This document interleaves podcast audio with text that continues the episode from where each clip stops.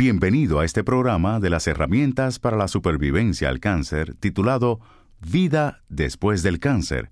A continuación escuchará la introducción de Ellen Stovall traducida al español. Hola, mi nombre es Ellen Stovall y yo también soy una sobreviviente de cáncer. ¿Sí? Una sobreviviente de cáncer.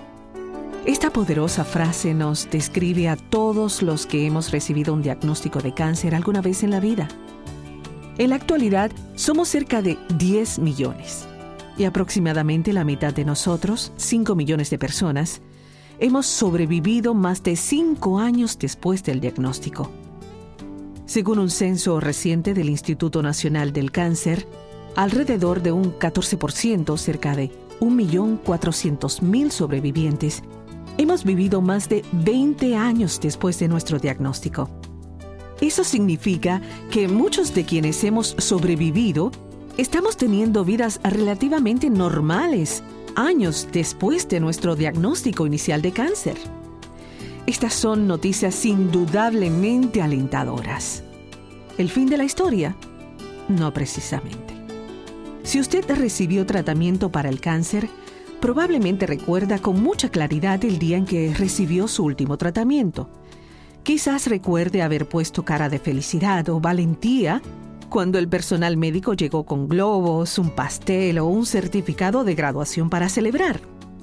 Después de todo, había llegado el final del tratamiento contra el cáncer que durante tanto tiempo usted había esperado, ¿cierto?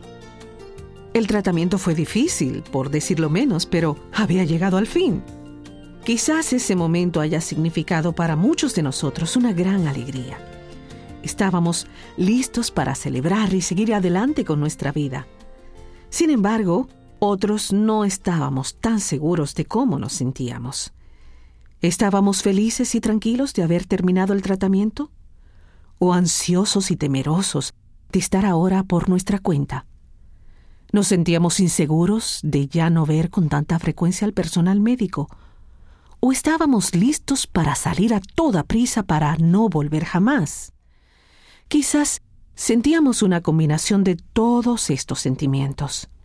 Eso es perfectamente natural, pues aún teníamos dudas que nadie podía ayudarnos a despejar. ¿Qué nos sucedería ahora que el tratamiento había terminado? ¿Lograríamos impedir que el cáncer nos volviera a atacar? ¿Cómo es la vida después del cáncer?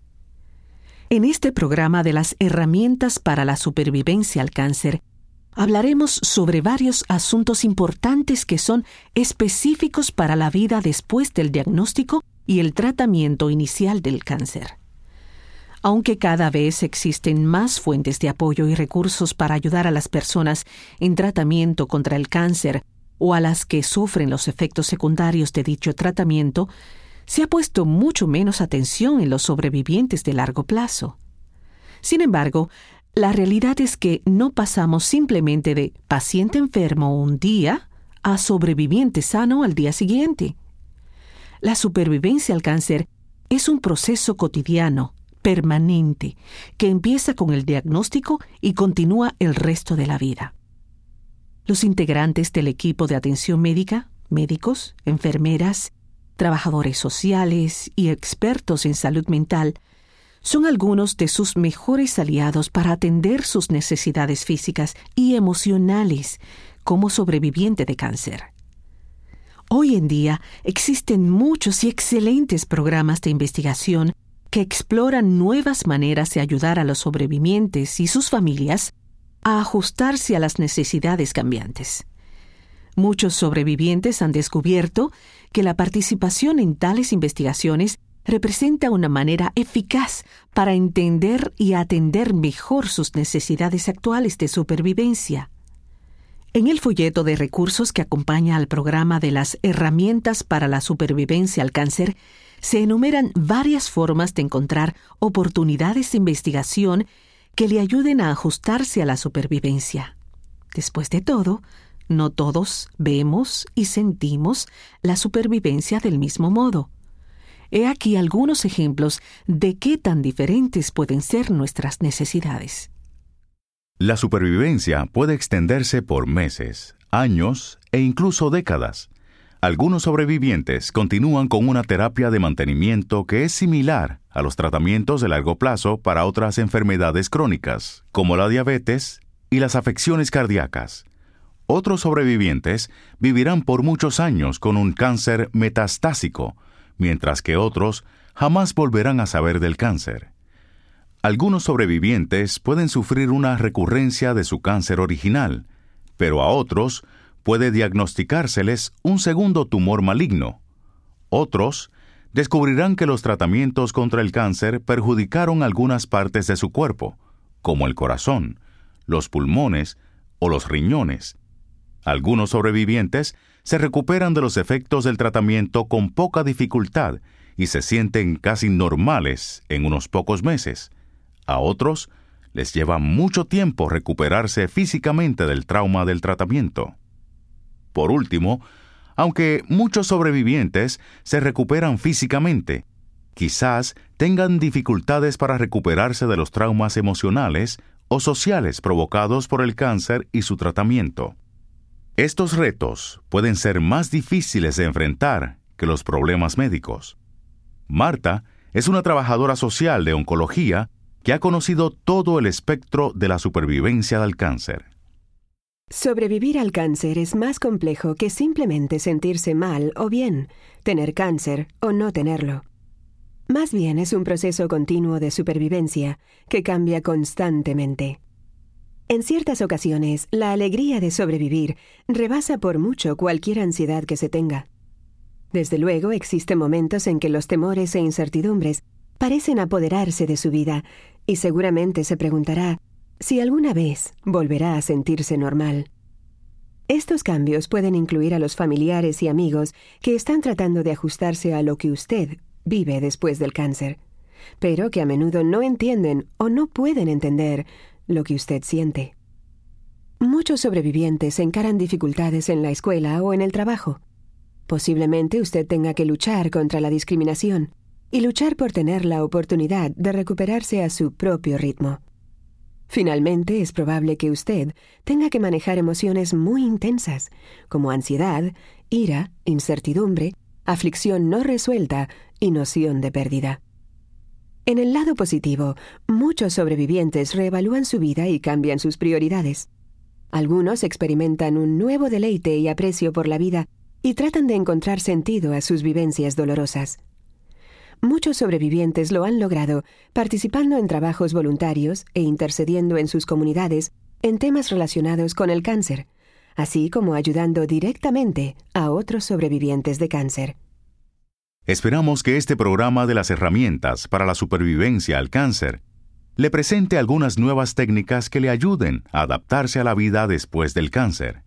El objetivo es ayudarle a usted, como sobreviviente de cáncer, a mantenerse tan sano como sea posible, según sus circunstancias personales. Este programa, grabado en dos CDs, consta de seis secciones que tratan temas importantes para los sobrevivientes. La sección 1 se titula Cómo vivir con los efectos secundarios, y en ella analizaremos los efectos físicos del cáncer y su tratamiento y qué tipo de registros debe llevar. En la sección 2, Intimidad, exploraremos los importantes temas de la sexualidad y la fertilidad y de qué manera pueden afectarse las relaciones de pareja. En la sección 3, Comunicación con la familia. Hablaremos de las experiencias y los retos de la supervivencia que afectan al sobreviviente y a quienes le rodean. La sección 4 está orientada hacia los aspectos emocionales del cáncer, específicamente a la identificación y manejo de la ansiedad, la depresión, la aflicción y el sufrimiento. La sección 5 ofrece información útil sobre cómo poner la casa en orden mediante directivas de salud, testamentos y fideicomisos, poderes notariales y planeación financiera. Nuestro programa concluye con la sección 6, Cómo vivir con esperanza mientras enfrentamos la incertidumbre, en la que reflexionaremos en torno a temas como la intercesión, participación, devolución y mantenimiento. A muchas personas les resulta útil leer el material escrito mientras escuchan cada uno de los programas. Si desea una copia escrita, visite el sitio en Internet de las herramientas para la supervivencia al cáncer en www.cancersurvivaltoolbox.org para imprimir esta sección. Empecemos por escuchar de qué manera la vida después del cáncer puede afectar físicamente nuestro cuerpo. Sección 1. Cómo vivir con los efectos secundarios. Los mismos factores que permiten a los tratamientos contra el cáncer destruir tan eficazmente las células cancerígenas pueden ser nocivos, pues a veces dañan también las células normales sanas. Quizás usted haya experimentado algunas de las consecuencias de este tipo de daños. Por ejemplo, no es raro que la quimioterapia o la radioterapia dañen las células normales que recubren internamente la garganta, el estómago y los intestinos. Estas lesiones pueden generar efectos secundarios como náusea, vómito, diarrea o estreñimiento. Los folículos pilosos afectados por el tratamiento del cáncer dejan de producir cabello, de modo que se pierde totalmente el cabello y a veces se caen hasta las pestañas y las cejas. Algunas partes del cuerpo que normalmente producen distintos tipos de células sanguíneas también se pueden dañar por el cáncer o el tratamiento contra el cáncer.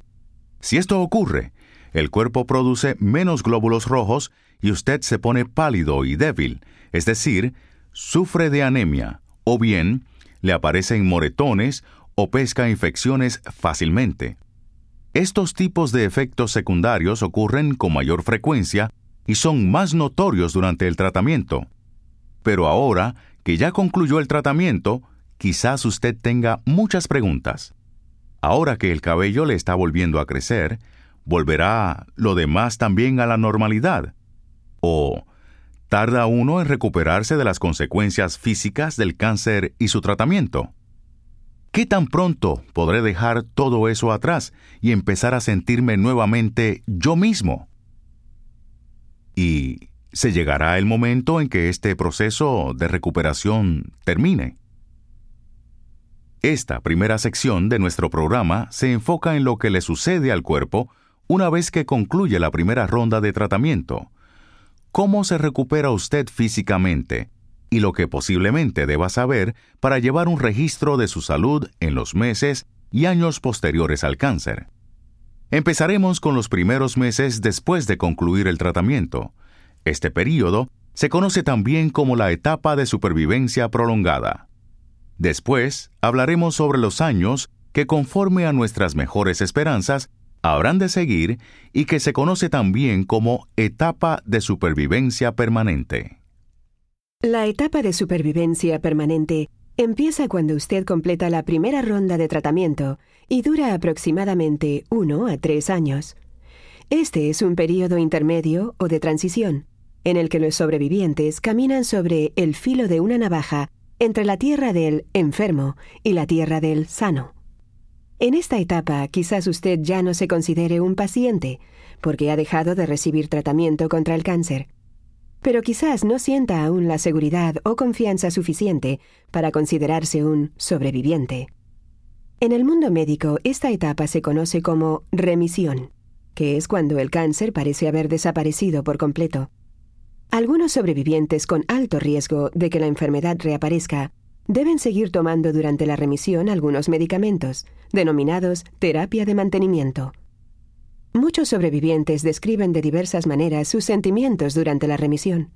Por ejemplo, andar sin riendas, estar en el limbo, vivir en un estado de constante espera en observación, o sentirse ansioso y temeroso de que el cáncer pueda volver a presentarse. ¿Volverá a ocurrir? Algunos profesionales de la salud y sobrevivientes de cáncer llaman a esto etapa neutral, es decir, un periodo de remisión en el que usted puede sentirse inseguro y preocuparse mucho por su salud. Esto es muy comprensible. En primer lugar, usted no puede estar seguro de que el cáncer realmente desapareció. Además, tal vez tampoco se sienta seguro de poder detectar indicios o signos de que el cáncer está apareciendo de nuevo. Esta incertidumbre puede ser muy estresante, sobre todo porque se presenta en un momento en el que muchos sobrevivientes esperan, o al menos anhelan, sentir únicamente alivio y alegría de que el tratamiento haya concluido finalmente. Durante la etapa de supervivencia prolongada, quizás usted tenga que enfrentar también otros problemas relacionados con la salud. Además de buscar signos de cáncer, usted estará viviendo aún los efectos secundarios residuales de sus tratamientos originales. Estos efectos secundarios pueden ser falta de energía, pérdida o aumento de peso y entumecimiento de los dedos de manos y pies. Aunque estos efectos secundarios suelen ser temporales y desaparecen por sí solos, con el tiempo siguen recordándole que usted estuvo enfermo. Aunque solamente el tiempo dirá qué sucederá, estos efectos secundarios persistentes desaparecerán normalmente en unos cuantos meses. Sin embargo, algunos sobrevivientes tienen que aprender a vivir con cambios permanentes en el aspecto o funcionamiento de su cuerpo. Tales cambios pueden ser la pérdida de un pecho, una pierna u otra parte del cuerpo, o algún cambio en las funciones corporales, como sucede con la colostomía. También puede tratarse de cicatrices, tatuajes por radiación o daños en los órganos sexuales. Algunos sobrevivientes requieren ayuda extra para adaptarse a tales cambios. Así pues, la derivación a un especialista en rehabilitación o a un profesional en salud mental por parte del oncólogo puede serle muy útil, pero recuerde, no todos sufren los mismos efectos secundarios, ni todos los efectos secundarios desaparecen al mismo ritmo. Los médicos y enfermeras pueden ayudarle a supervisar su mejoría, Asimismo, otros sobrevivientes de cáncer pueden ayudarle a entender lo que es la vida después del cáncer. Con esto en mente, escuchemos a dos sobrevivientes, Alicia y Kevin, quienes se conocieron en la sala de espera durante las visitas de seguimiento a sus oncólogos. Cuando era más joven, creía que mis primeros dos años después de egresar de la universidad estarían ocupados con el comienzo de mi vida como persona adulta, usted sabe, pensando sobre todo en cosas realmente grandes, como qué clase de trabajo tendría, dónde viviría, cómo nos sentiríamos mis amigos y yo de ser finalmente independientes. Sin embargo, el diagnóstico de enfermedad de Hodgkin, un cáncer de los nódulos linfáticos, en primer lugar, y luego mi tratamiento lo cambiaron todo. Hace rato terminé una sesión completa de quimioterapia y recibí mi última sesión de radioterapia hace tres meses. Así pues, Ahora soy consciente de ser una sobreviviente de cáncer y mi mundo cambió por completo. Me enorgullece decir que soy un sobreviviente de cáncer desde hace nueve años. Una cosa que he aprendido y he llegado a apreciar en serio es lo importante que es el vínculo que surge entre los sobrevivientes. Desde luego, todos somos distintos y nuestros tipos de cáncer e historias de tratamiento pueden ser diferentes pero todos hemos enfrentado las mismas y grandes inquietudes de vida y muerte que la mayoría de las otras personas que no han encarado. Para mí, hablar con otros sobrevivientes es una experiencia de afirmación de vida.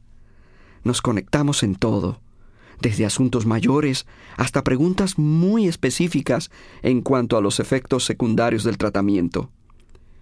Como me diagnosticaron la enfermedad de Hodgkin a los 21 años, igual que Alicia, creo que pude imaginarme más o menos bien el tipo de dudas que ella tenía. En esa etapa de la vida, uno se preocupa por el aspecto exterior y cómo lo ven sus amigos y el resto de la gente. Alicia me hizo muchas preguntas como ¿cuánto tardó en volver a crecerme el cabello? ¿Se veía y se sentía normal? ¿Tenía diferente color y textura cuando volvió a crecer? Otro tema fue el peso. ¿Estaba demasiado delgado cuando terminé el tratamiento? ¿Cuánto tardé en recuperar algo de peso, de modo que ya no me viera enfermo? ¿Qué comía? ¿Podía hacer ejercicio? Otra duda que tenía era relacionada con los moretones. ¿Me salían moretones fácilmente? ¿Y qué hacía al respecto? Puesto que yo planeaba empezar un nuevo trabajo, necesitaba saber qué podía esperar. ¿Me seguiría sintiendo realmente cansada o recuperaría mi nivel de energía? Le pregunté a Kevin si él había tenido anemia como consecuencia de su tratamiento y si necesitó tratamiento para aumentar los glóbulos rojos. Yo había sufrido daños cognitivos y estaba preocupada de que esto pudiera afectar mi capacidad para trabajar. ¿Qué tan pronto podía esperar que volviera a pensar otra vez con claridad? Sabía que el recuento de mis glóbulos blancos estaba bajo, lo que disminuía mi resistencia a las infecciones. Puesto que este nuevo empleo me exigiría trabajar con muchas personas todo el día, quería saber si estaría en riesgo de contraer muchos resfriados. Así pues, le pregunté a Kevin si su médico le había recomendado alejarse de las multitudes o de los niños para evitar contagiarse de resfriados o gripe cuando terminó su tratamiento contra el cáncer. ¿Había padecido él muchas infecciones? ¿Y cuánto tardó su recuento de glóbulos blancos en retornar a la normalidad? También me preocupaba el entumecimiento de mis dedos de manos y pies.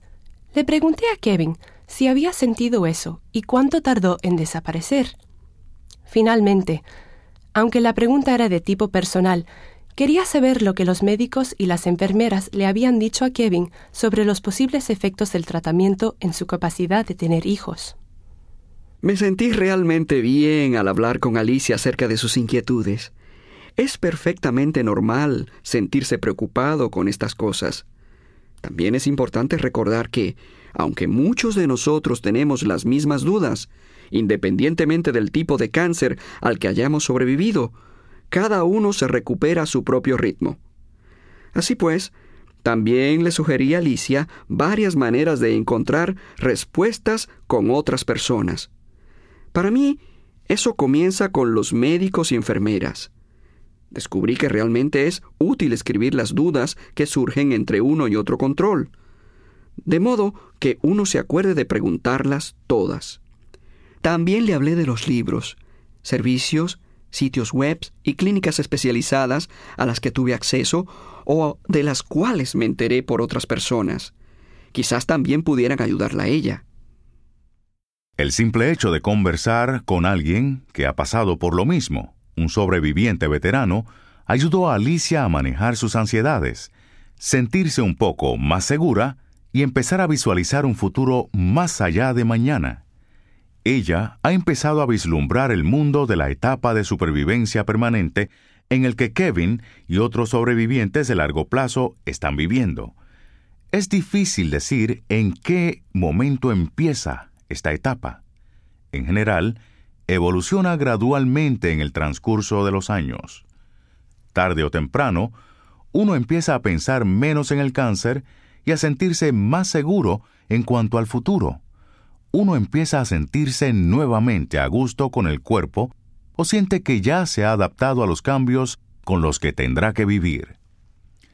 Aunque la mayoría de los sobrevivientes que se recuperan del cáncer llevan vidas relativamente sanas, esto no aminora en modo alguno los retos que otros sobrevivientes encaran. Tales retos pueden ser de cuatro tipos, recurrencia, otro tumor maligno, daños en los órganos, o problemas emocionales y sociales. El primer reto implica la posibilidad de que el cáncer reaparezca. Algunos sobrevivientes de largo plazo sufren una recurrencia de su cáncer original y necesitan más tratamiento. Esto puede significar el mismo tipo de terapia con la que se controló inicialmente la enfermedad, pero en muchos casos se requiere otro tipo de tratamiento. En muchos casos, esta es una oportunidad excelente para preguntar al médico si participar en un ensayo clínico sería una de las mejores opciones para usted en este momento. A diferencia de la recurrencia del cáncer original, algunos sobrevivientes encaran el reto de un segundo tumor maligno, es decir, el desarrollo de un nuevo tipo de cáncer, totalmente distinto del anterior. Un segundo tumor maligno requiere tipos de tratamiento distintos que la primera forma de cáncer. Cuanto más oportunamente se detecte y trate este segundo tumor, mayor será la posibilidad de un resultado positivo. El número de sobrevivientes de largo plazo que han presentado segundos tumores malignos y respondido bien al tratamiento es cada vez mayor. Un tercer reto puede ser los daños a los órganos. Algunos sobrevivientes de largo plazo descubren que el cáncer o los tratamientos dañaron algunas partes de su cuerpo, como el corazón o los pulmones, los ovarios o testículos, la médula ósea o el sistema nervioso. Quizás sea necesario un esfuerzo extra de su parte para encontrar un proveedor de servicios de salud que tenga experiencia en trabajar con sobrevivientes de largo plazo y que pueda remitirlo a los especialistas apropiados para su diagnóstico y tratamiento. El cuarto reto está relacionado con una variedad de asuntos emocionales y sociales. Aunque muchos sobrevivientes se recuperan físicamente, quizás tengan dificultad para recuperarse de los traumas emocionales o sociales resultantes de su enfermedad y tratamiento. Para algunos sobrevivientes, estos traumas suelen ser más difíciles de enfrentar que los problemas médicos. Escucharemos más sobre estos tipos de problemas más adelante en este programa. Sobrevivir al cáncer es más complejo que simplemente sentirse mal o bien, tener cáncer o no tenerlo. La supervivencia al cáncer es un proceso continuo que requiere que usted cuide de sí mismo lo mejor posible. Hay una parte de ser sobreviviente de largo plazo que yo quería asegurarme que Alicia tuviera muy presente. Yo he sobrevivido durante nueve años sin recurrencia del cáncer. Eso es muy alentador, pero sigo siendo muy cauteloso en cuanto al seguimiento de mi salud. Puesto que mi cáncer original no se ha vuelto a presentar hasta ahora, lo más probable es que no reaparezca en el futuro. No obstante, sé que estoy en riesgo de padecer otros problemas médicos relacionados con el tratamiento previo.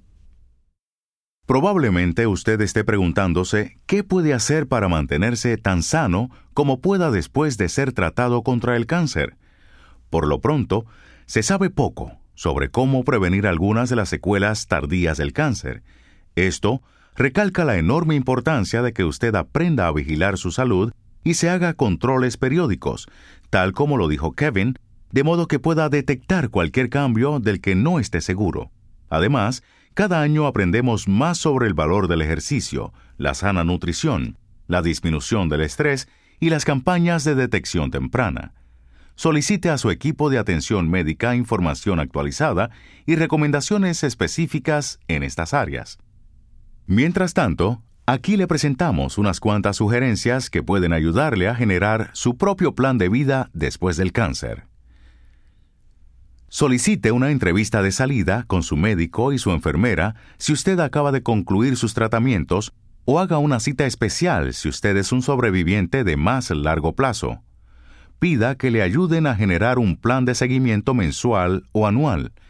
Algunos puntos sobre los que conviene comentar serían con qué frecuencia tienen que hacerle controles y quién, qué estudios médicos o de diagnóstico tienen que hacerle y con qué frecuencia qué posibles factores de riesgo son específicos para usted. Consiga el nombre y número de teléfono de alguien a quien usted pueda llamar en caso de ansiedad o duda. Además de los números telefónicos de todos sus médicos, conviene que tenga los números de la enfermera de oncología y de la trabajadora social. En general, es mucho más fácil comunicarse con ellas que con el médico. En muchos casos, ellas podrán despejar muchas de sus dudas y le ayudarán a identificar los síntomas que requieren mayor atención. Asimismo, pueden recomendarle grupos de apoyo u otros recursos comunitarios que ofrecen apoyo continuo a los sobrevivientes que ya no están en tratamiento o que están recibiendo terapia de mantenimiento. Pida a su médico o enfermera que le entregue fotocopias de su expediente médico, este incluye los reportes de cirugía, patología y radiología. También incluye detalles de todos los tratamientos contra el cáncer, como son los nombres y dosis de todos los medicamentos de quimioterapia, así como la cantidad y ubicación de las radioterapias. Pídales una lista de cualquier problema que se haya presentado durante el tratamiento y qué esperar ahora que terminó Asegúrese de tener todos los resúmenes médicos de su equipo de atención médica. A muchos sobrevivientes les gusta elaborar su propio resumen, en el que describen el diagnóstico e historial de tratamiento. Lleve un registro de su historial médico, A medida que vaya acumulando fotocopias de sus expedientes médicos, quizás les resulte útil crear un sistema que le permita archivarlos y organizarlos. Puede ser un sobre grande, una carpeta de archivo o una carpeta de argolla con secciones etiquetadas que le permitan organizar las fotocopias de sus expedientes. Por ejemplo, usted puede crear secciones para diagnóstico preliminar, tratamientos, incluyendo fechas y dosis, efectos secundarios como fatiga o entumecimiento, factores de riesgo como disfunción tiroidea e infertilidad, y su plan de seguimiento. De esta manera, podrá entregar un reporte detallado de su historial médico a cualquier proveedor de servicios de salud que lo atienda en el futuro. Esto es particularmente importante en el entorno médico actual, en el que las personas cambian a menudo sus planes de seguro, o si usted se muda a otra parte de su comunidad o a otro estado. Usted puede ser atendido por los profesionales de la salud de una clínica de seguimiento de largo plazo, también conocida como clínica de efectos tardíos o clínica para sobrevivientes. Este tipo de clínica cuenta con expertos en atención de sobrevivientes de largo plazo, de modo que entienden los problemas específicos de este tipo de personas, aunque existen varias de estas clínicas especializadas para niños y jóvenes que recibieron tratamiento siendo niños, actualmente son pocas las que atienden a sobrevivientes de cáncer adultos. Esperamos que esta situación cambie pronto. Debido al aumento del número de sobrevivientes que viven muchos años después de su diagnóstico inicial, nos estamos dando cuenta de que el apoyo continuo, la información precisa y la atención médica asequible son indispensables para quienes tienen la fortuna de ser sobrevivientes de largo plazo. De hecho, su vida depende de ello. Sección 2. Intimidad. Intimidad, sexualidad y fertilidad son temas de los que no suele hablarse con los sobrevivientes de cáncer. En el momento del tratamiento, toda la atención está puesta en lograr la cura o el control de la enfermedad. Sin embargo, durante o después del tratamiento, los sobrevivientes de cáncer pueden percibir cambios en su deseo de intimidad con otras personas, en su grado de deseo sexual y su capacidad para disfrutar de las actividades sexuales y, ocasionalmente, en su capacidad de engendrar hijos. En esta sección, hablaremos abiertamente sobre delicados temas de intimidad y sexualidad, y ofreceremos alternativas prácticas para las personas que puedan verse afectadas por los problemas que suelen reportar los sobrevivientes de cáncer. Si esta sección no le interesa, pase por favor a la siguiente, titulada Comunicación con la familia. Intimidad significa compartirse con otra persona de más maneras que solo el sexo, tomarse las manos, acariciarse, abrazarse e interesarse sinceramente en la otra persona, así como compartir sentimientos, esperanzas, sueños, temores, emociones y valores religiosos, son todos aspectos de una relación íntima. Si usted tenía una relación así al iniciar el tratamiento, es probable que la relación se haya fortalecido durante el mismo. Sin embargo, en algunos casos, la relación no perdura debido a las tensiones emocionales del tratamiento o a que afloran otros problemas durante o después del tratamiento. Posiblemente cambie su idea de la vida y esto puede afectar sus relaciones íntimas. Independientemente de que usted haya tenido o no una relación durante el tratamiento, quizás en el futuro se involucre con otra persona. Piense en cuándo y cómo le compartirá el hecho de que usted tuvo cáncer. Hablar sobre sus antecedentes de cáncer es personal y puede ser muy trascendental, sobre todo al comienzo de una nueva relación. Quizás opte por aguardar hasta que usted y su pareja hayan tenido oportunidad de conocerse mejor y sentirse cómodos mutuamente antes de abordar a fondo su experiencia con el cáncer. Una vez que hayan desarrollado buenas técnicas de comunicación y se sientan cómodos de estar juntos y hablar entre sí, quizás sea más fácil abordar el tema del cáncer que usted tuvo.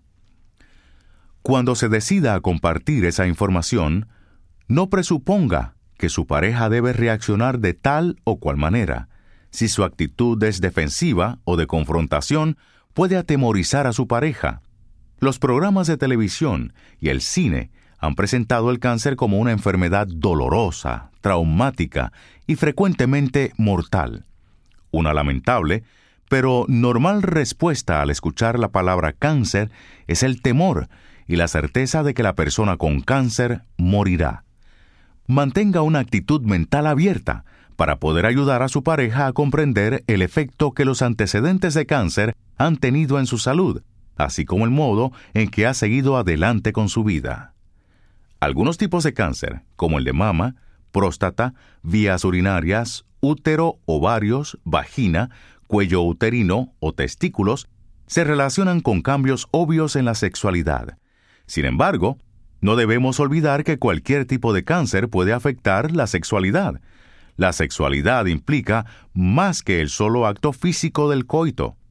La sexualidad humana refleja cómo nos vemos a nosotros mismos como individuos y en relación a los demás.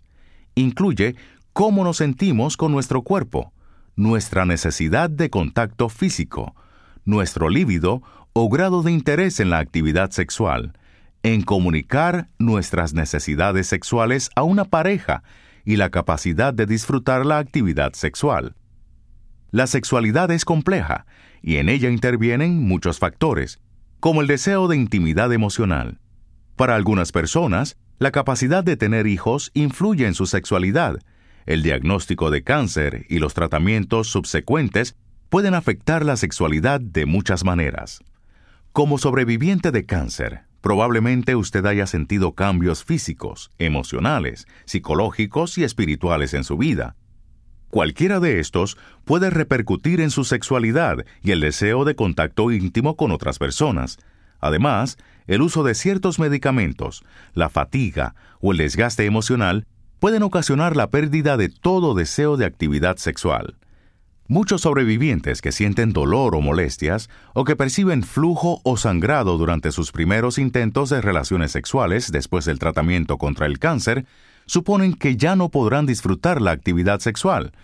Pero esa suposición es falsa.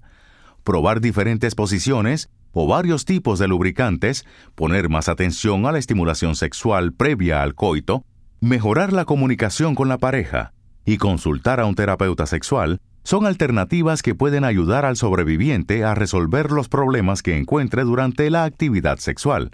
Analicemos las diversas dificultades que tienen que enfrentar las mujeres y los hombres sobrevivientes de cáncer.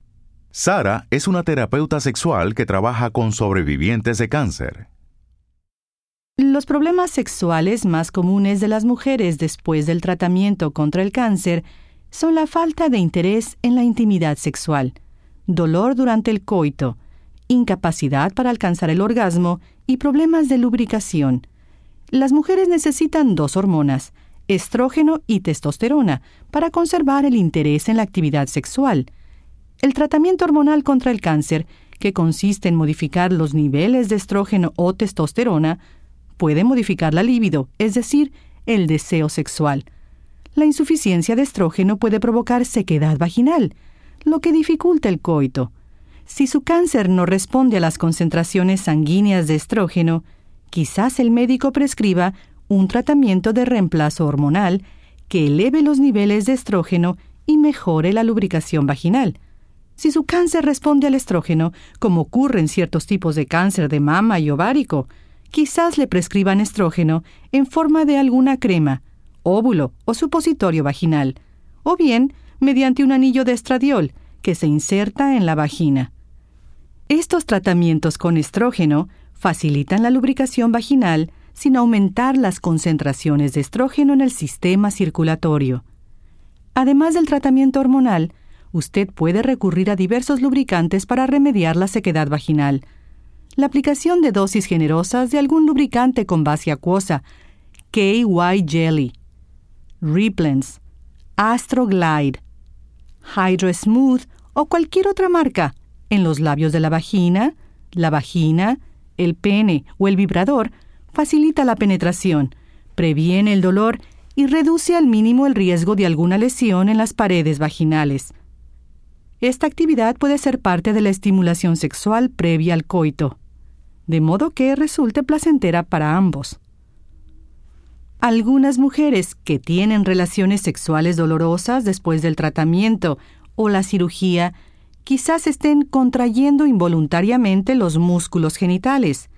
Esto dificulta la penetración y provoca dolor, lo que a su vez aumenta el miedo, la ansiedad y la tensión muscular, de modo que el resultado final es la suspensión total de la actividad sexual. Las sobrevivientes de cáncer que sienten molestias durante la actividad sexual pueden cambiar de posición, usar lubricantes y hacer ejercicios de relajamiento muscular. Además, esta es una buena oportunidad para ensayar otras posiciones y técnicas sexuales, que pueden resultarles placenteras. Si una mujer siente dolor durante el coito, puede probar posiciones en las que ella esté encima o al lado de la pareja, de modo que pueda controlar mejor el ángulo y la profundidad de la penetración. El uso de lubricante en abundancia también reduce las molestias. Las mujeres que fueron tratadas con ciertas formas de cirugía o radiación necesitan saber que estos tratamientos pueden hacer que la vagina se vuelva más estrecha y menos flexible, esto se llama estenosis vaginal. Las mujeres en riesgo de estenosis vaginal tienen que usar dilatadores vaginales para asegurar que la vagina siga abierta. Aunque estas mujeres no piensen tener actividad sexual en el futuro, el uso de tales dilatadores es importante para mantener la vagina abierta y flexible, a fin de facilitar a los médicos los exámenes vaginales futuros. Entre los hombres, la disfunción eréctil, también llamada impotencia, es un problema físico y emocional común después del tratamiento del cáncer prostático. Muchos hombres así afectados se deprimen por haber perdido el funcionamiento sexual y no poder satisfacer las necesidades sexuales de sus parejas. Esos hombres deben saber que existen muchas maneras de resolver este problema. Escuchemos la experiencia de Jim. Después de mi cirugía por cáncer prostático, mi esposa y yo nos preguntábamos cuándo volveríamos a tener relaciones sexuales. Hablamos con el cirujano, quien nos dijo que podríamos empezar en cuanto yo me sintiera físicamente preparado para ello. No obstante, quería que fuéramos conscientes de que mis erecciones tardarían un año o más en normalizarse o en recuperar la firmeza que tenían antes de la cirugía. Probamos cuando creí estar listo pero quedamos muy decepcionados en nuestros primeros intentos. Así pues, decidimos consultar a un especialista en disfunción eréctil. Me recetó un medicamento que me ayudaría a tener erecciones más firmes mientras mi cuerpo terminaba de ajustarse y recuperarse. Esto ayudó mucho. Eliminó en parte la preocupación que yo sentía en cuanto a mi desempeño. Por otro lado, mi esposa también estaba más feliz con los resultados aprendí que es importante no tener miedo de pedir ayuda si uno la necesita. La disfunción eréctil puede relacionarse con lesiones en los nervios o los vasos sanguíneos que irrigan el pene, pero también puede relacionarse con el estrés y las emociones que los hombres con cáncer prostático suelen sentir. Un médico especializado en disfunción eréctil puede determinar la causa del problema y sugerir alternativas para tratarla, la mayoría de los médicos especialistas en disfunción eréctil son urólogos, pero también existen algunos médicos generales certificados para el tratamiento de la disfunción eréctil. En la dirección de Internet www.impotencespecialist.com puede encontrar un especialista en su zona. Existen varios tipos de medicamentos que inducen la erección. Algunos como Viagra, Cialis o Levitra vienen en forma de píldoras. Otros medicamentos se untan en el pene para relajar los vasos sanguíneos o son insertados o inyectados en el pene o la uretra para provocar la erección.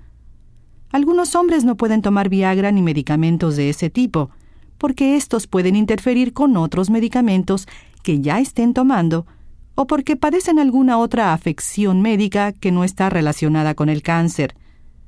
Todo médico que trate a un hombre con disfunción eréctil deberá estar enterado de todos los medicamentos que dicha persona esté tomando, incluyendo cualquier medicamento sin receta o planta medicinal, de modo que se eviten posibles reacciones químicas nocivas entre tales medicamentos. También existen varios tipos de implantes penianos y otros dispositivos que ayudan a los hombres a lograr y mantener una erección. Si el problema tiene elementos psicológicos o emocionales, también puede ser útil consultar a un terapeuta sexual autorizado. La Asociación Americana de Educadores Sexuales, Consejeros y Terapistas, American Association of Sex Educators, Counselors and Therapists, ofrece una lista de educadores sexuales y sexólogos certificados, dividida por estados. Los hombres cuya terapia de mantenimiento para el cáncer prostático incluye el uso de hormonas, deberán consultar a sus médicos en cuanto a opciones para conservar el funcionamiento sexual. El tratamiento del cáncer testicular suele requerir la extirpación quirúrgica de un testículo. Este tratamiento no esteriliza al hombre, siempre y cuando conserve el otro testículo funcional. No obstante, algunos hombres no se conforman con su aspecto después de esta cirugía, lo que puede influir en su capacidad para lograr y mantener la erección. Los hombres que deseen implante de una prótesis testicular, sea en el momento de la cirugía original o tiempo después, deben saber que muchos expertos no recomiendan el uso de tales implantes por motivos estéticos, Además, los costos quirúrgicos de este procedimiento son altos, y casi ningún plan de seguro, sea público o privado, los cubre. En los Estados Unidos, después de los problemas con los implantes mamarios de silicona en las mujeres, por lo general, no se ofrecen implantes testiculares. Algunas compañías están produciendo implantes rellenos de solución salina, que podrían ser más convenientes. Los hombres a quienes les han extirpado nódulos linfáticos de la zona perineal y la ingle pueden haber sufrido lesiones en los nervios que controlan la eyaculación. De ser así, tienen las sensaciones de la actividad sexual y la eyaculación, pero no hay expulsión de semen. Los hombres a quienes les extirparon la próstata o la vesícula seminal, o aquellos que fueron sometidos a radioterapia después del cáncer prostático, también sienten el orgasmo, pero expulsan poco o nada de semen. La ausencia de semen no interfiere con la capacidad de sentir el orgasmo. En algunos casos se produce semen, pero este fluye hacia la vejiga en vez de hacia el pene. Esto se llama eyaculación retrógrada. La sensación de eyaculación es la misma, pero no hay emisión de líquido. En algún momento, el semen y los espermatozoides salen de la vejiga junto con la orina, que puede tener un aspecto turbio. Si un hombre está pensando en guardar esperma en un banco de semen, ésta se puede obtener con técnicas que no implican eyaculación. A todos los sobrevivientes de cáncer cuya sexualidad u órganos sexuales específicos se hayan visto afectados por el cáncer o su tratamiento, les conviene destinar tiempo a explorar sus sensaciones en otras partes del cuerpo.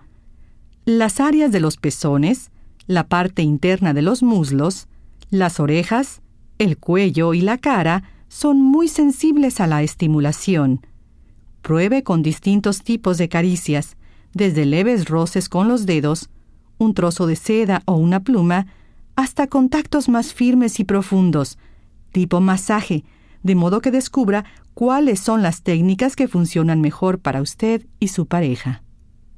El funcionamiento sexual también puede verse afectado por cosas que no están relacionadas directamente con los órganos sexuales. Por ejemplo, los sobrevivientes que sienten que les falta el aire durante la actividad física necesitan planear anticipadamente la actividad sexual. Los sobrevivientes que requieren oxígeno complementario deben asegurarse de tener suficiente oxígeno en el tanque y de que los tubos sean suficientemente largos para permitirles moverse libremente durante la actividad sexual. A tales personas se les facilita la respiración estando acostadas de espalda. Las posiciones en las que se está sentado con la espalda recta o se permanece de pie pueden ser más confortables pues permiten a los pulmones expandirse por completo y tomar más oxígeno en cada inhalación. Estas personas deben informar a su pareja cuando sientan que les empieza a faltar el aliento. En tal caso, deben reposar un poco o disminuir la actividad hasta que la respiración se normalice. A los sobrevivientes con afecciones que debilitan los huesos, como el mieloma múltiple o las metástasis óseas, puede preocuparles el posible impacto de la actividad sexual en los huesos. Un posicionamiento cuidadoso puede hacer la actividad sexual factible, cómoda y segura aún para estas personas. El uso generoso de almohadas, toallas enrolladas y cobijas puede brindarles comodidad y apoyo. Cualquier sobreviviente que sienta dolor en cualquier momento durante la actividad sexual debe informarlo de inmediato a su pareja y verificar si la parte afectada del cuerpo puede moverse sin que cause dolor. Deberán comunicarse de inmediato con el médico si hay enrojecimiento o hinchazón, o si el dolor no desaparece en un tiempo razonable.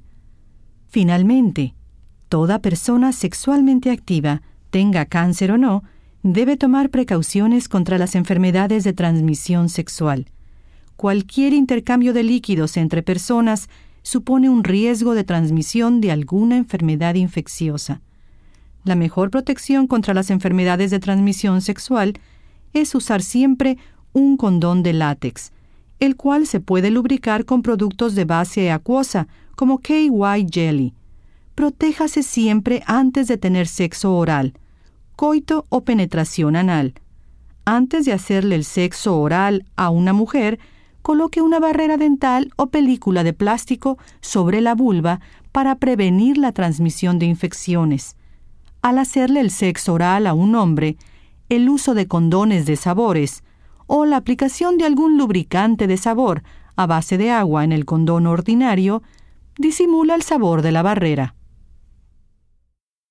Quizás el médico, la enfermera de oncología o trabajadora social le haya hablado sobre el tema de la fertilidad antes de iniciar el tratamiento. Los sobrevivientes que no desean tener hijos deben poner en práctica un método eficaz de control de la natalidad. A los sobrevivientes que sabían antes del tratamiento contra el cáncer que deseaban mantener sus opciones abiertas, probablemente se les haya ofrecido la oportunidad de almacenar esperma o bien de congelar embriones, óvulos o tejido ovárico. Si usted no hizo ninguna de estas cosas antes del tratamiento y decide posteriormente que desea tener hijos, existen varias cosas que debe considerar. Conviene que hable con un endocrinólogo o un especialista en fertilidad. Constantemente se están desarrollando nuevas técnicas para tratar la infertilidad. Cada vez son más los médicos, enfermeras, trabajadoras sociales y otros profesionales de la salud que no solo se sienten cómodos hablando sobre la sexualidad, y la intimidad, sino que han adquirido muchos conocimientos al respecto. A veces, basta con plantear simplemente la pregunta.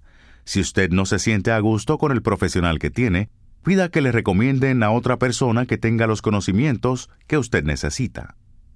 En resumen, el deseo de intimidad es un rasgo humano básico. Alegra nuestra vida y nos permite deleitar a otras personas de diversas maneras. A los sobrevivientes les son muy útiles algunas técnicas de supervivencia, como buscar información, comunicarse, negociar, resolver problemas y tomar decisiones, las cuales fueron presentadas en los programas anteriores de las herramientas para la supervivencia al cáncer al explorar nuevas maneras de expresar la intimidad y la sexualidad en sus relaciones actuales y futuras. Sección 3. Comunicación con la familia. Mark tiene 50 años de edad y hace aproximadamente un año y medio le diagnosticaron cáncer renal. Está casado y tiene dos hijos y una hija adolescentes. Escuchemos lo que dice sobre el impacto del diagnóstico en su familia. A partir de mi cirugía de cáncer, algunas cosas han tenido que cambiar permanentemente en nuestra familia. Antes todos sabíamos cuáles eran nuestros quehaceres en la casa. Todo funcionaba sin tropiezos. Mi esposa y yo trabajamos fuera de casa y en el hogar nos encargábamos de hacer cosas distintas. Yo mantenía los automóviles y las cosas que era necesario hacer en la casa. También me encargaba de las cuentas y de administrar las finanzas. Mi esposa se encargaba de las compras y de mantener todo en orden. Nuestros hijos adolescentes se concentraban en sus tareas escolares, en los deportes y en sus empleos veraniegos. A partir del cáncer, mi esposa y nuestros hijos han tenido que encargarse de casi todas mis tareas. Mis hijos se turnan para podar el pasto y realizar los quehaceres del patio, pero todavía no pueden con los trabajos de mantenimiento más rudos. Mi hija se encarga ahora de que los automóviles reciban servicio a tiempo y a veces tiene que llevarme a las citas médicas. Mi esposa está trabajando horas extras para cubrir nuestros gastos. Me siento demasiado dependiente, casi inútil. En algunas ocasiones, cuando me siento realmente frustrado, me enfurezco con ellos sin motivo alguno. Eso no me gusta. Lo único que quiero es volver a la normalidad. Una familia es un sistema social. Cualquier cambio en una parte del sistema provoca cambios en las otras partes. El diagnóstico de cáncer a un integrante de la familia puede cambiar el modo en que toda la familia se comunica y relaciona. Algunas veces, el cambio puede tener efectos de largo alcance en todos los integrantes de la familia. Muchos investigadores han visto que algunos de los problemas más difíciles que encaran los sobrevivientes de cáncer son las relaciones de las personas más cercanas a ellos, sus familiares, amigos y colaboradores. Si desea saber más acerca de las técnicas de comunicación, escuche el programa 1 de las herramientas para la supervivencia al cáncer titulado Comunicación. Marta, trabajadora social, es testigo de cómo el diagnóstico de cáncer afecta a los individuos y sus familias. Existen toda clase de familias. No tienen que estar ligadas por la sangre o por la ley. En los momentos difíciles, generalmente pensamos en las familias como un refugio, un lugar de apoyo. Incluso la palabra hogar tiene un significado especial para la mayoría de las personas en los momentos de tensión. El estrés es parte obvia de la vida familiar, pero el cáncer somete a las familias a un estrés extraordinario. Para algunas familias, el reto del cáncer puede significar oportunidades de superación personal y ser un factor que fortalezca, de hecho, los lazos familiares.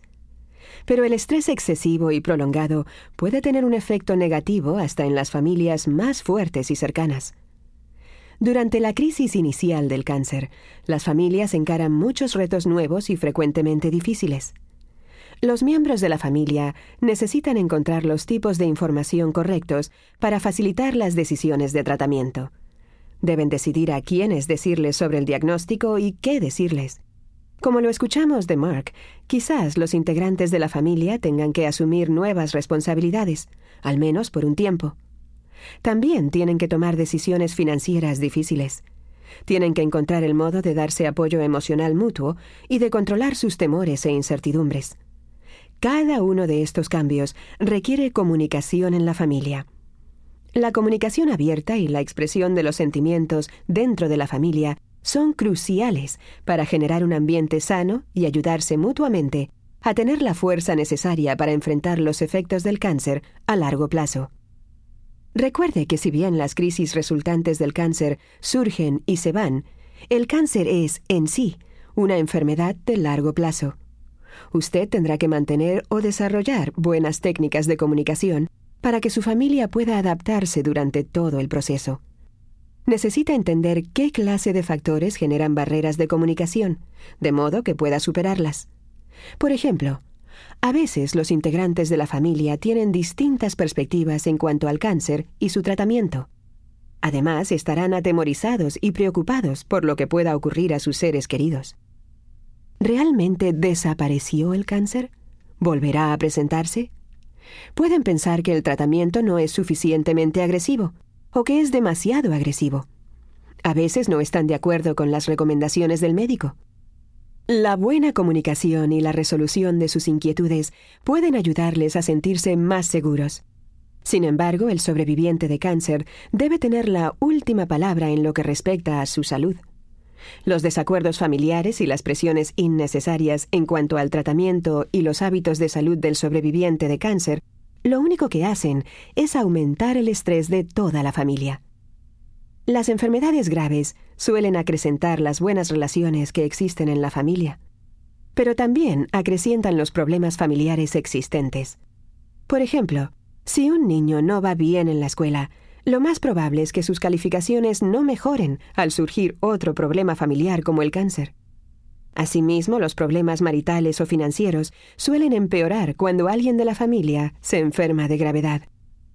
El abuso de sustancias, incluyendo el consumo excesivo de alcohol, el uso de drogas ilícitas, el abuso de medicamentos recetados y los trastornos alimenticios, también se agravan en algún miembro de la familia o el sobreviviente de cáncer cuando surgen nuevos problemas. Esto es particularmente difícil ahora, cuando la mayoría de las familias viven muy ocupadas debido a las demandas de atención de los niños y de las personas mayores. Algunas veces, los problemas existentes parecen autocorregirse por un rato, mientras la atención de todos se enfoca en la crisis inmediata del cáncer. Pero tarde o temprano, el aumento del estrés empezará probablemente a hacer estragos. Si alguien de su familia tiene problemas personales o está enfrascado en conductas autodestructivas, haga todo lo que pueda para lograr que busque ayuda externa, o vayan juntos a terapia familiar antes de que la familia se vea abrumada. Si algún ser querido no está dispuesto a buscar ayuda, procure que los demás reciban terapia en ausencia del otro, de modo que les ayuden a controlar sus propias respuestas ante ese viejo problema familiar y cualquier nueva crisis. Siempre hablo con los sobrevivientes de cáncer sobre maneras específicas de evitar las barreras comunes que impiden la comunicación familiar. En primer lugar, mantenga el cáncer en perspectiva. El cáncer se puede tratar controlar o manejar. No permita que los mitos negativos y los temores acerca del cáncer obstruyan la comunicación de la familia. El sobreviviente de cáncer y sus familiares requieren información precisa y honesta sobre el cáncer, su tratamiento, la recuperación y la supervivencia de largo plazo, incluyendo recurrencias y otros posibles cánceres. En segundo lugar, revise periódicamente el modo en que los roles y las actividades familiares han cambiado o necesitan cambiar. Por ejemplo, ¿será necesario posponer o cancelar las vacaciones o algún evento familiar este año? ¿Ha cambiado la situación financiera? De ser así, ¿qué significa eso para la familia? Por otro lado, hablen de las cosas que siguen igual o no requieren cambios. Es importante que todos recuerden el afecto mutuo que se sienten, el valor del tiempo en familia y la necesidad de seguir adelante con las actividades especiales y las celebraciones que los mantienen unidos como familia. Si los roles familiares han cambiado, ¿son los cambios temporales o más permanentes? Una sugerencia que hago a menudo es la de rotar cada pocos meses, en la medida que se pueda, las tareas o responsabilidades entre los miembros de la familia. De esta manera, a nadie se le carga demasiado con cierta tarea o responsabilidad. En general, conviene evitar que todas las tareas de cuidado personal recaigan en una sola persona. Considere pedir a los adolescentes y a algunos amigos muy cercanos de la familia que participen en tales cuidados. Por ejemplo, un adolescente que conduce puede llevarlo en auto a visitar al médico o a cualquier otra cita. Esto permite al adolescente enterarse mejor acerca del tratamiento y su avance, y le da la oportunidad de tener conversaciones significativas y privadas. Si usted trabajaba antes de su diagnóstico y tratamiento contra el cáncer, también es importante que converse con su jefe cada pocas semanas o meses sobre su situación laboral. ¿Tendrá su patrón que hacer ajustes para que usted pueda volver al trabajo? ¿O ¿Será necesario encontrar algún tipo de trabajo más adecuado a su nivel de energía y proceso de recuperación? Recuerde que usted tiene derechos laborales. Algunas personas utilizan la experiencia del cáncer como una oportunidad para evaluar muchos aspectos fundamentales de su vida. Algunas están ansiosas de regresar a sus empleos y actividades originales, pero otras desean explorar nuevas opciones. Una tercera sugerencia para evitar barreras de comunicación. Piense y planee exactamente cómo se reintegrará al trabajo y otras actividades externas. Muchos amigos, vecinos y compañeros de trabajo querrán saber de su enfermedad y pronóstico. La mayoría le harán preguntas porque usted les importa y desean apoyarle. Sin embargo, algunas personas estarán interesadas únicamente en el dramatismo de una enfermedad grave o en el chisme. No se sienta obligado a revelar los detalles de su salud a todas las personas que le pregunten. Quizás convenga que usted y su familia ensayen las respuestas a las preguntas más difíciles, de modo que cuando otras personas las hagan, ustedes tengan listas las respuestas. Mantener líneas de comunicación abiertas entre usted, su familia, sus amigos y su jefe es fundamental para que a usted le sea más fácil descubrir su vida después del cáncer. Escuche la experiencia de Mark en un asunto que parece relativamente pequeño, pero que puede convertirse en una piedra de constante tropiezo para muchos sobrevivientes. Lo que más me cuesta al comunicarme con algunos conocidos es que ellos piensan que las cosas están peor de lo que yo les digo, sobre todo porque no he podido reincorporarme al trabajo. Hay una mujer en mi trabajo que siempre me pregunta cómo estoy. Cuando le respondo, me siento bien, veo que no es eso lo que ella quiere oír. Se inclina más hacia mí, baja la voz y vuelve a preguntar, En serio, ¿cómo estás? ¿Sabe qué? Realmente no me interesa compartir más detalles con ella me molesta que sea tan entrometida. Comentar e incluso practicar distintos tipos de respuestas con los familiares más cercanos ayudaría a Mark a encontrar una respuesta sencilla que impida a los demás hacer este tipo de preguntas. A veces no hay más alternativa que ser tajante. Usted puede preguntar simplemente, ¿por qué no me cree cuando le digo que me siento bien? En algunos casos, el humor es la solución. Usted puede preguntar, ¿qué está haciendo? ¿Escribiendo un libro sobre mí? O quizás tenga que dejar muy claro que no desea comentar acerca del cáncer. De lo que sí quiere hablar es del futuro y de cómo van las cosas en el trabajo. Las respuestas deben ser aquellas con las que usted se sienta a gusto. Dedique tiempo a pensar y comentar las respuestas a este tipo de preguntas, de modo que esté preparado cuando las necesite. Una cuarta sugerencia para evitar las barreras de comunicación es evitar que la familia se agote. En general, pensamos que el agotamiento solo afecta a individuos que han estado sujetos a mucho estrés por enfrentar una situación física o emocionalmente difícil por largo tiempo. El agotamiento ocurre cuando las personas llegan finalmente al punto en que están totalmente exhaustas, desprovistas de la energía y la motivación necesarias para seguir adelante. Lo mismo puede ocurrirle a una familia que enfrenta una situación estresante, como cuidar a un familiar con cáncer por largo tiempo. El agotamiento familiar puede presentarse durante la crisis inicial del cáncer o durante un tratamiento que puede prolongarse muchos meses e incluso años.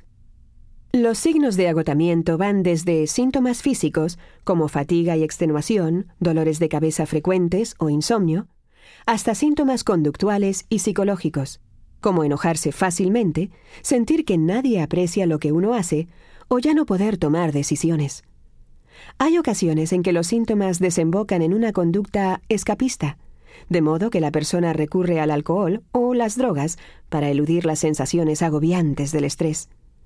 También es factible que el estrés genere violencia intrafamiliar. Los problemas de este tipo requieren ayuda profesional. Dos indicios importantes de agotamiento son agudización del cinismo y sensación de ser indispensable. Usted o sus seres queridos pueden volverse cínicos en cuanto al plan de tratamiento o al equipo de atención médica. Quizás empiecen a desesperarse porque la situación parece que nunca va a mejorar. Este cinismo puede estar relacionado con la ira, y quizás usted esté volcando contra sus familiares, amigos y médicos sus propios sentimientos de molestia ante la situación o su sensación de desesperanza. Por otro lado, los miembros de la familia pueden estar dirigiendo su ira y su frustración contra el familiar con cáncer. Si esto está ocurriendo, es necesario abordarlo directamente. Su trabajadora social es una buena fuente de apoyo en estos casos. Sentirse indispensable, es otro signo de agotamiento. Cualquier familiar que crea que debe participar siempre en las tareas de cuidado, sin importar qué tan cansado o tenso esté, se encuentra al borde del agotamiento. Estas personas hacen a un lado sus objetivos individuales, su gratificación e incluso su salud, con tal de poder auxiliar en todo momento a su ser querido. Algunas personas le dicen a esto complejo de mártir, es decir, cuando una persona sacrifica su bienestar personal en aras de la familia. Es muy importante que todos los integrantes de la familia cuiden de su propia salud.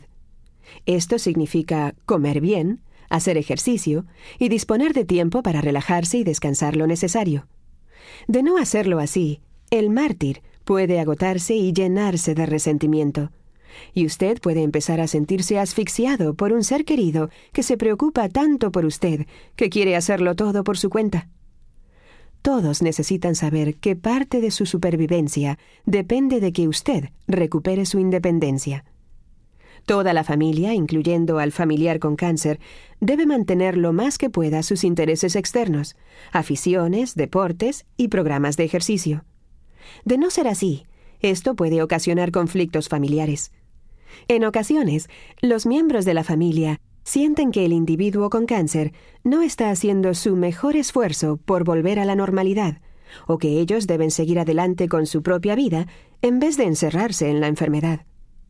Por otro lado, los familiares pueden volverse sobreprotectores, a tal grado que incluso les es difícil renunciar al papel de cuidadores. Quizás usted sienta que está listo para volver al trabajo, que le sería útil volver a sentirse productivo. Quizás a su cónyuge le preocupe que eso pudiera ser demasiado para usted, o que usted recaiga si retorna demasiado pronto al trabajo o a otras actividades. Si esto fuera causa de conflictos, Quizás convenga que se reúna con el médico, la enfermera de oncología o el fisioterapeuta para determinar cuál es el grado de actividad óptimo para usted. Una última sugerencia para evitar las barreras de comunicación. Esfuércese por mejorar a la hora de pedir lo que necesita. Y no solo usted, el sobreviviente, sino también otros integrantes de la familia que necesitan pedir asertivamente lo que requieren. En los momentos de grave enfermedad y mayor tensión, muchas personas hacen a un lado sus necesidades y sienten que sería egoísta pedir algo que desean en lo personal, o que estaría mal seguir adelante con sus intereses personales.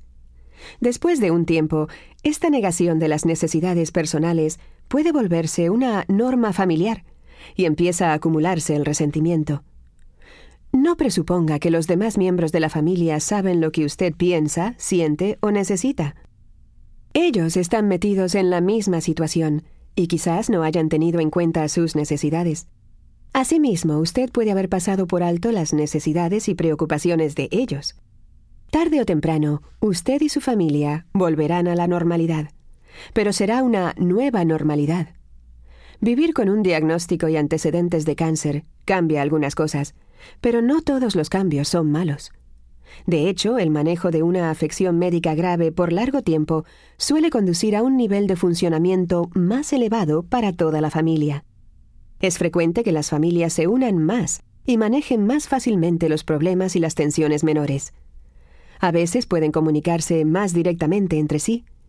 También pueden llegar a conocerse mejor, así como identificar y reconocer las fortalezas y debilidades de cada uno, de modo que se apoyen según sea necesario. Las buenas técnicas de comunicación familiar es algo que puede aprenderse, pero quizás usted necesite algo de capacitación específica para poder resolver los problemas de comunicación relacionados con el cáncer. Si su familia no utiliza las técnicas de comunicación necesarias, puede conseguir ayuda. Hable con alguien de su equipo de atención médica. Acuda a grupos de apoyo mutuo o a programas comunitarios específicos para resolver problemas relacionados con el cáncer. O bien solicite alguna terapia individual o familiar. Hemos cubierto mucho terreno en esta sección. Si desea aprender más sobre las técnicas de comunicación, escuche el programa 1, Comunicación, de las herramientas para la supervivencia al cáncer. Encontrará más información sobre la discriminación en el lugar de trabajo en el programa 5, Negociación.